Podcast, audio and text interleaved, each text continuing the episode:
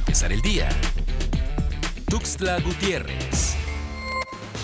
La Secretaría de Salud del Estado comunicó que en las últimas horas se confirmaron 14 casos positivos de COVID-19 y se notificaron dos defunciones por esta enfermedad. Con este reporte, el saldo actual en la pandemia en la entidad chiapaneca asciende a 7.605 contagios y 602 decesos.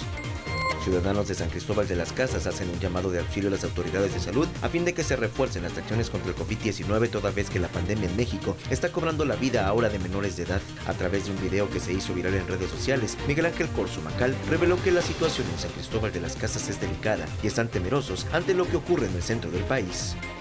Las pruebas rápidas para detectar o no la COVID-19 que se aplican en laboratorios y farmacias no son confiables en un 100% y no son confirmatorias. Sin embargo, estos diagnósticos permiten a los médicos dar un tratamiento oportuno. Incluso ya se ofrecen pruebas rápidas de anticuerpos para determinar si tuviste la COVID-19 en el pasado y ahora tienes anticuerpos contra el virus.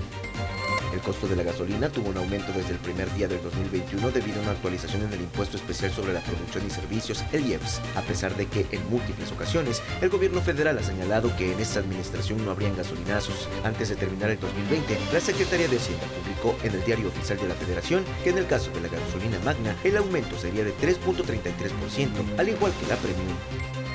89 millones de pesos asignó el gobierno federal a la empresa ALZ Construcciones SADCB para la renovación del estadio de béisbol del equipo Guacamayas de Palenque que dirige Pío López Obrador, hermano del presidente. Al respecto, Andrés Manuel López Obrador indicó que se trata de un programa de sedato dirigido para el rescate de espacios dentro del programa de desarrollo urbano. Asimismo mencionó que es una exageración decir que hay corrupción en esta adjudicación. Para empezar el día. Tuxtla Gutiérrez.